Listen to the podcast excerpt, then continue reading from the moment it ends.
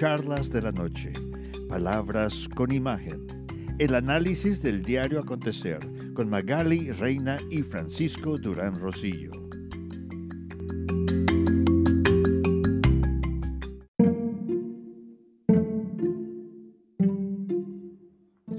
El presidente Donald Trump sigue en su campaña de reelección intensa, visitando varios distritos, varias ciudades ah, simultáneamente.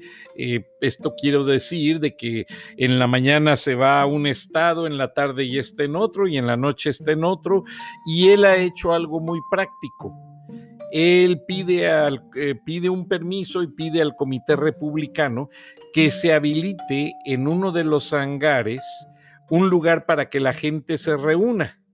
Entonces así, básicamente, él nada más se baja del, avión presidencial, el Air Force One, lo suben a un templete y le habla a la gente y los escucha, intercambian puntos de vista y entonces ya automáticamente da su discurso y se pasan a otra ciudad.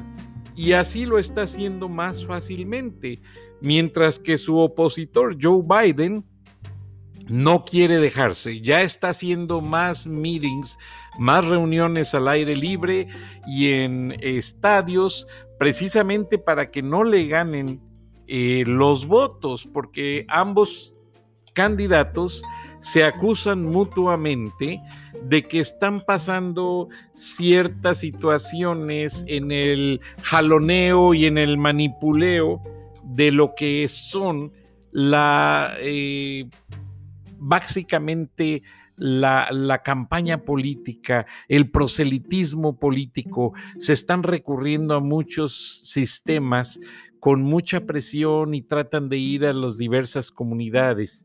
Además, siguen en vivo por tercer día consecutivo las audiencias en el Senado de los Estados Unidos en las que Amy Coney Barrett, la juez que ha sido propuesta por el presidente Donald Trump para suceder a la fallecida juez federal de la Corte Suprema, eh, para que ella sea la juez idónea, aunque los demócratas se opusieron en cierta manera a que esto se efectuara, pero el presidente Trump se defendió diciendo su argumento. En este momento soy el presidente y me corresponde nombrar una juez o un juez sucesor. Y lo está haciendo. Ahora, los senadores, los mismos senadores, algunos de ellos republicanos, le están haciendo preguntas muy capciosas a la juez Barrett. Por ejemplo, le cuestionaron que cómo explicaría a sus hijos la violencia de parte de la policía hacia los afroamericanos. Y ella contestó de una manera muy inteligente. Permítanme darles el antecedente. La juez Barrett tiene eh, varios hijos adoptados. Creo que son 11 en total. Y tiene hijos de raza africana tiene hijos que vienen de varios países africanos. Entonces dice que cuando empezó la violencia racial, ella es anglosajona, de ojos de color, güera, como decimos los latinos, y sus hijos son morenitos. Entonces ella los reunió a todos en la recámara. Cuando empezó ese bombardeo de noticias y las protestas, y les dijo que lamentablemente el mundo a veces se equivoca y que muchas veces la justicia tiene otros ojos para administrar ciertas situaciones. Entonces que ella en esos días había sido eh, llamada para ser una prospecta a suceder a la juez de la Corte Suprema y que ella iba a tratar de hacer mucha igualdad en la administración de justicia. Buenas noches, Magali Reina. Bienvenida a Charlas de la Noche, Palabras con Imagen. Buenas noches, Frank. Buenas noches a ti y al auditorio. Oye, me parece una, una respuesta muy inteligente de esta candidata a, suplir a la, a la juez la verdad. Y fue un juez republicano quien le hizo esa pregunta. También le han hecho preguntas muy capciosas en el sentido de que si porque la nominó el presidente Donald Trump, ella en algún momento iba a favorecer a su administración y ya dijo que no, que la justicia es ciega y que la ley se sigue al pie de la letra para güeros, blancos, latinos, afroamericanos, eh, asiáticos y mencionó todas las razas y dijo, voy a seguir los pasos de la juez Gilbert, que fue muy neutral, fue muy abierta y creo que está dejando muy, muy buenas respuestas que la gente puede ver en las eh, sesiones que están en línea del Senado de los Estados Unidos en esta audiencia especial. Pero Magali, me pasaste un video muy interesante que quieres que llevemos al aire en el que una diputada habla de los fideicomisos que también se manipularon, pero por parte del presidente y de la gente de Morena, que son los fideicomisos que se crearon para supuestamente ayudar a las víctimas del terremoto de los años pasados. Entonces, si me permites, vamos a escucharlo, Magali, y ya nos das tu opinión al final de esto. ¿Qué te parece? Me parece muy bien, Frank. Vamos a escuchar.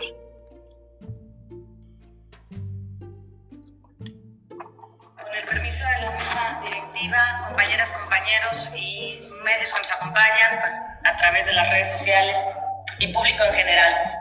Hago uso de la tribuna porque me sigue pareciendo lamentable que en medio de la pandemia Morena aproveche para venir a gandallar, literalmente engañando, engatusando a la gente con argumentos además absurdos, cínicos, tramposos y mentirosos que si estamos listos para hablar de elecciones, no es el momento, diputada, para empezar, tendríamos que estar hablando del tema COVID, no de elecciones, pero vamos a estar listos siempre, no sé si lo pueden estar ustedes cuando tienen a Bartle en sus filas, al que por años acusó Andrés Manuel de ser el autor del gran fraude electoral y al final lo tiene ahí para hacer exactamente lo mismo.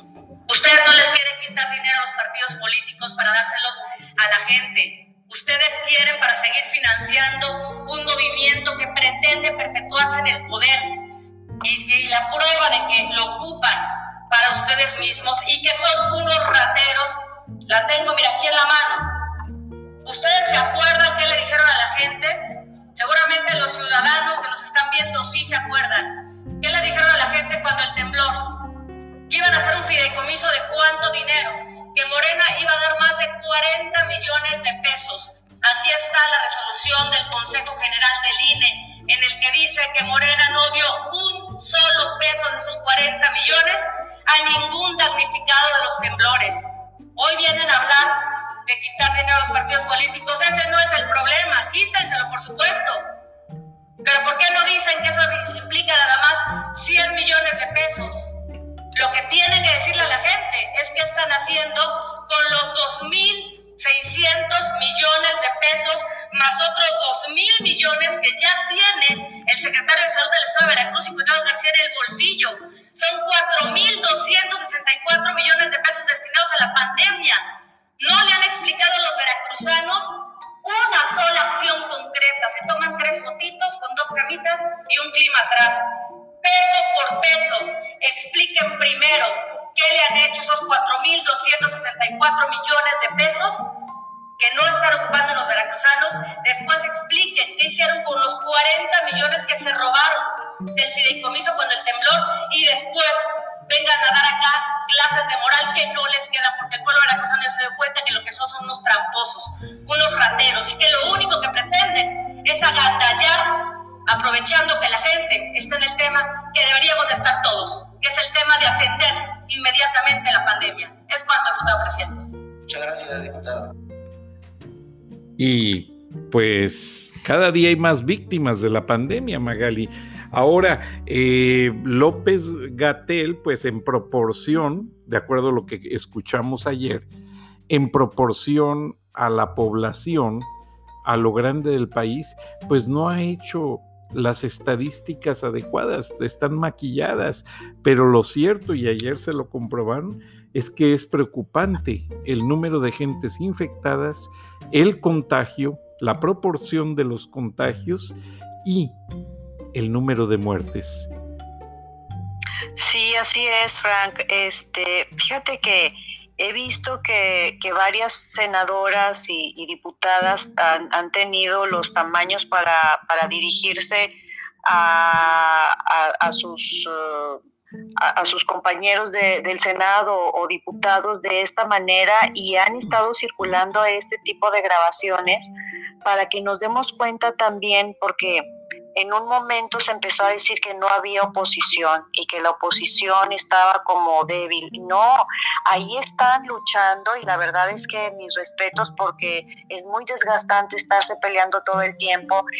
Este, ella está, ella está hablando ahorita de, del manejo del COVID, pero te comentaba yo fuera de, fuera del aire que se está hablando de un Morena Gate que que se hizo ese fideicomiso después del último temblor de septiembre del 2017 y entonces Morena, ¿verdad? Se, se enarboró con decir de que ellos iban a hacer ese fideicomiso para los damnificados. Entonces se empezó a, juntar unos, unos dineros en ese fideicomiso eh, que, que llegó a los 70 millones de pesos y, inclusive ahí se, se, evidenció que Ana Gabriela Guevara no sé cómo estaba depositando a ese fideicomiso más de un millón de pesos al, al mes y luego después casi dos millones de pesos. Y luego es, son esos videos que se detectaron que con dos minutos de diferencia la gente iba a un banco determinado y depositaban de 50 mil pesos, de 50 mil pesos, de 50 mil pesos. Bueno, todo ese dinero no se sabe dónde está porque ese fideicomiso eh, finalmente no se destinó para los damnificados que como lo recordarás, ese último sismo que hubo en la Ciudad de México fue bastante dañino. Muchos edificios este, resultaron fracturados, otros quedaron completamente inservibles. Y también había eh, daños en Morelos, en Oaxaca, y no, ellos no utilizaron ese dinero. O sea, dijo el partido Morena que que iban a utilizar ese dinero para apoyar a los, a los damnificados, a los que nada más les dieron una despensa. Entonces el INE determinó a mediados del año del 2018 que se le iba a hacer una, se iba a multar al partido por una cantidad estratosférica de 197 millones de pesos por utilizar ese fideicomiso que se creó para beneficiar a los candidatos pero ya nunca supimos qué pasó. O sea, lanzan este tipo de cosas como que la gente se queda medio apaciguada. Esto pasó, como te digo, a, mediados del 2018 y ahorita ya no sabemos qué pasó. Entonces ahorita como que está resurgiendo de qué pasó, dónde están esos dineros y dónde está esa, esa multa que supuestamente el INE le iba a hacer al partido, porque tenemos que aclarar que los partidos aquí en México utilizan dinero del erario público, entonces están obligados a, dar cuenta sobre esos dineros, Frank. Sí, pues imagínate, y no son no son cantidades bajas, son cientos de millones de pesos. De hecho, no fue este caso en el que esta se trataron de involucrar a la escritora Elena Poniatowska y que después ella misma se deslindó completamente de toda responsabilidad? Sí, estaban ahí ella, Barlet, como te digo, esta Ana Gabriela Guevara, que parece ser ahora que Ana Gabriela Guevara se va a lanzar para la candidatura de su estado natal, de Sonora, y pues ahí están también en eh, flotando, pues qué va a pasar con, con la CONADE, ¿verdad? Con, con, todos los deportistas que pues ella ahí realmente sí es un ícono y es un emblema, pero si, si va por, por esas, esa candidatura, o sea, si deja su trabajo a medias ahí en la CONADE y va por una candidatura en contra de Durazo y en contra de Lili Telles, que la vimos este, cuando fue ayer Guantier con esta este, alocución en contra de, de López Gatel bastante, bueno, fue todo un acontecimiento, Frank. En todas las redes era Lili me representa. El hashtag fue, fue top trending y, fue una, una cosa increíble lo que hizo esta senadora Lili Telles en contra de, López Gatel. Entonces, ahí se, evidenció mucho de todos estos personajes que comentamos, que están ahí embarrados con, con Morena, y esos dineros, sabrá Dios, de veras que son como mágicos porque se desaparecen. Bueno, aquí dice que el INE, que el INE dijo que se les iba a, a multar al partido porque ese dinero, en lugar de utilizarse para lo que se creó el fideicomiso, que era para apoyar a los damnificados, se usó para dárselo a los candidatos. Entonces ahí ya está, está clara la evidencia por este órgano que es, es una institución independiente, pero no sabemos qué pasó. Lo mismo se comentaba ayer con un fideicomiso que se abrió este en, en comparación a los demás que son de como lo comentamos, de millones y millones y millones.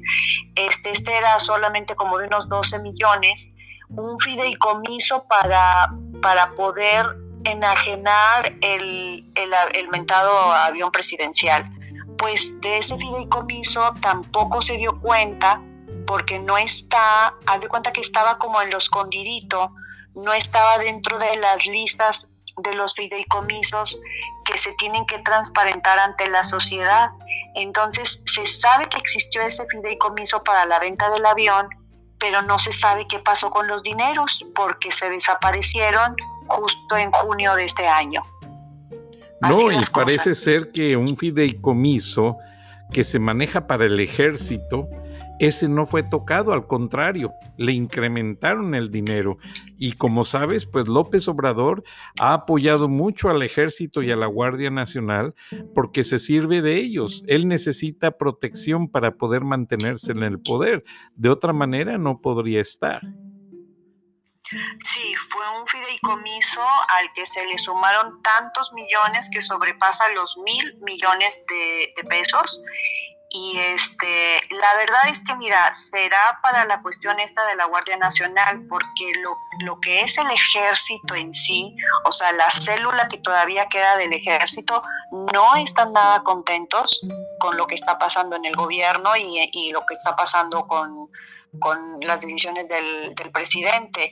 Este, yo sé de buena fuente que no están, no están contentos, o sea, hacen su trabajo y todo, pero están, bueno, como lo, como lo vimos, la humillación que pasó en, en lo que pasó acá con lo del, este, la ciudad esta del Chapo en, en Sinaloa. El Culiacanazo. Este, Precisamente va a ser un año del Culiacanazo.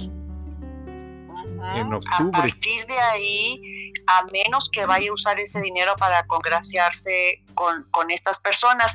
Pero fíjate, como lo comentábamos ayer con, con el licenciado Ruiz, este, él por una parte sí nos dejó eh, tranquilos a ti y a mí anoche de que no es tan fácil como que este pueda hacer eh, todo lo que se pretende de, cambiar a toda nuestra, nuestra patria a un comunismo, pero sí está dando pasos de, muy firmes en, ciertas decisiones que se están tomando y en ciertas desaparición de los dineros, que la verdad sí es preocupante, que se ha podido contener por el Estado de Derecho, que fue lo mismo que comentamos ahorita con esta candidata suplida a la juez que, que falleció, pues el Estado de Derecho es lo que nos da una protección a, a los ciudadanos, ¿verdad?, de un país o de otro eso es ahorita lo que nos está conteniendo, porque la verdad es que si le soltamos tantito, este, no sé a dónde vamos a dar, Frank. Parece un presagio. Un presagio de algo que nadie conoce el fin. Cada día se hace más difícil, cada día lo hacen más complicado y todo tiene una, una parte oscura, una parte turbia. Como te comentaba hace unos momentos fuera de micrófonos, Frank, eh, nos damos cuenta de estas intentonas de cambiar las leyes y la constitución para irnos como deformando de la sociedad que somos, porque yo estoy de acuerdo y yo creo que tú también, en que se hagan cambios a las leyes cuando son para el progreso, para el bienestar, ¿verdad? Para la salud.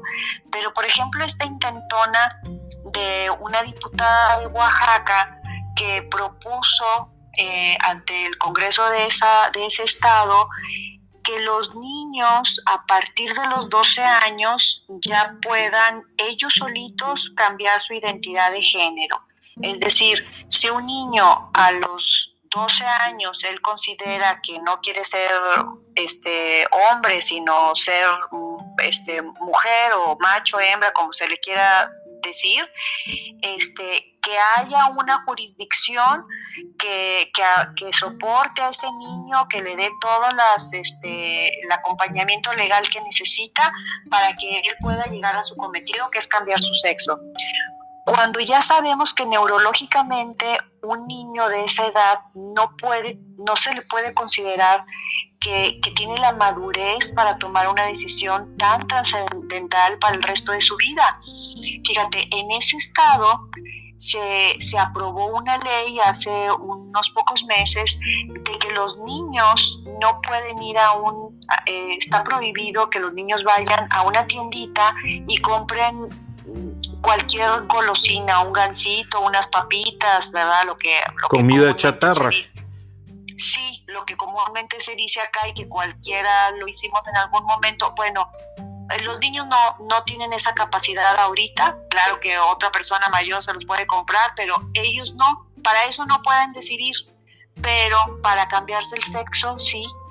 O sea, eso es lo que ella propone. Claro, falta que, que pase. Pero te digo, son intentonas de, de, de, estas, de estos personajes que yo no sé en verdad qué es lo que tienen en la cabeza o a dónde nos quieren llevar a, la, sociedad mexicana, intentonas de deformar este, los principios que, tenemos. O sea, ahorita, oye, los niños son dependientes de sus padres hasta los 18 años, ya a los 18 años o cuando ya sean maduros y ellos quieren tomar una decisión, pues está bien, ¿no? Y aún así, a esa edad, todavía la gente experta que estudia las conductas humanas consideran que todavía no está completamente madura o maduro el pensamiento de un joven, de una jovencita. En Estados Unidos se trató de dar pues cierta libertad a los jóvenes en elegir a ese respecto, porque ya ves que empezaron los grupos gay, los grupos de lesbianas, tienen hasta sus canales de televisión, sus bares y bueno, mil cosas. Pues resulta que los expertos han llegado a la conclusión de que no están maduros y que para superarlo recurren al consumo de drogas y el consumo de drogas está creciendo más cada día y está fuera de control y lo atribuyen precisamente a las fallas en la conducta de los jóvenes que se sienten inseguros, se sienten inmaduros. Yo todavía, porque ya ves que en Estados Unidos hay una ley en la que los hijos te pueden mandar a la policía si les pegas.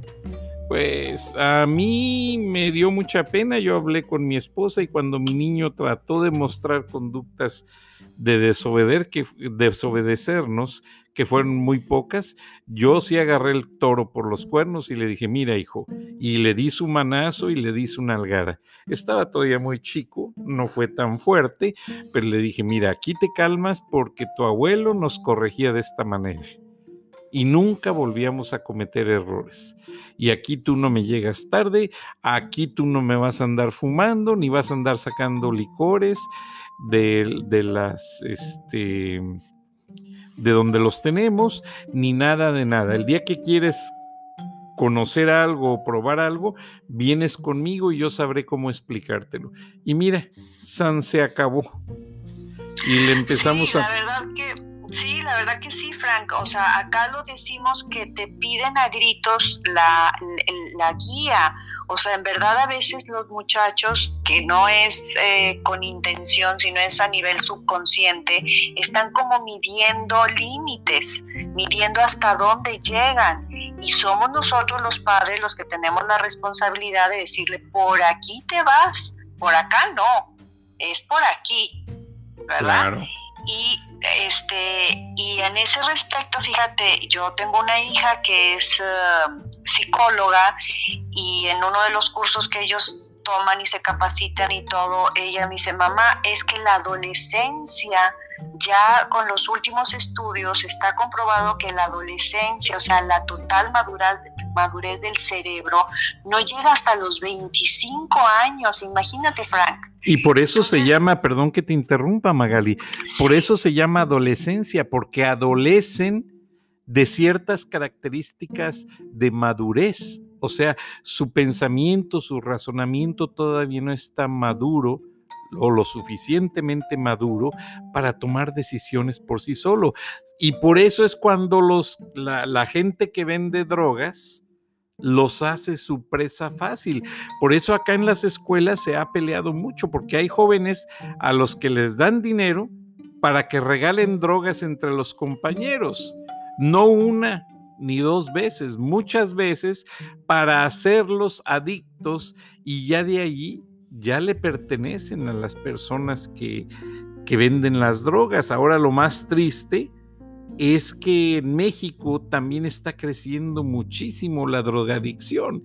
Acá el presidente hizo unos programas fuertes para combatir a esas pandillas, los Latin Kings, los Maras Salvatruchas, y ya no pueden ni salir a las calles. El presidente Trump les los trae asoleados y han decomisado droga al por mayor porque ya descubrieron que ahí está la base de todos estos problemas.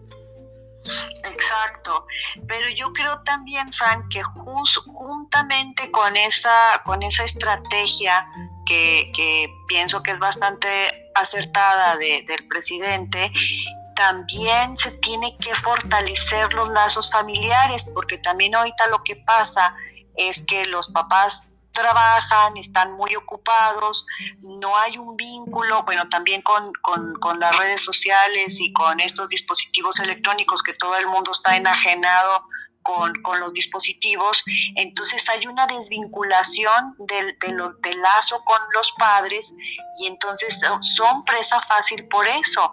Pero pues imagínate entonces acá en México que, que se les ocurren estas, estas cosas disparatadas para darles a un como el como el em, la, la, riata más larga, como diría mi papá, o sea, como darles como todavía más libertad cuando no hay un fundamento, eh, que haya estudios psicológicos. Y te digo, un, un este estado como Oaxaca, que es de los más pobres de México, necesitaría otros, otros, eh, otras cuestiones más importantes, primero fortalecerlas, ahorita tratar de implementar esa ley. Y luego imagínate destinar recursos para que haya eh, legisladores que acompañen a estos niños, que yo ni me imagino si en Oaxaca, ¿verdad?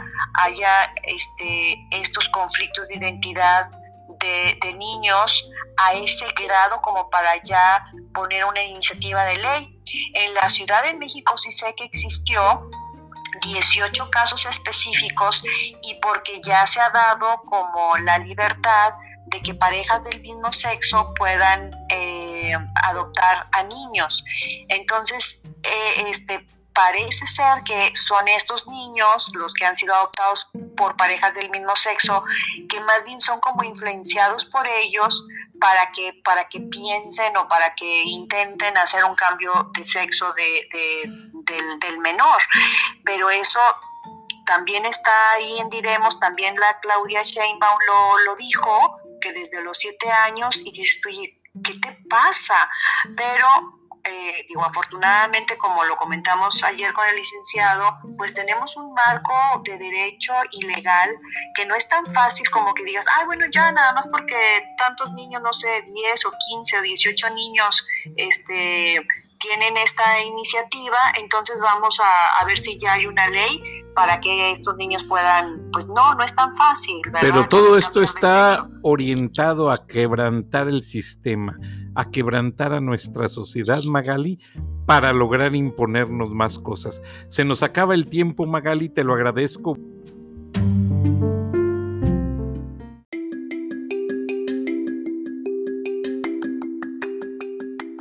Escuchaste el análisis de la noticia transparente como el agua, con los periodistas Magali Reina y Francisco Durán Rosillo.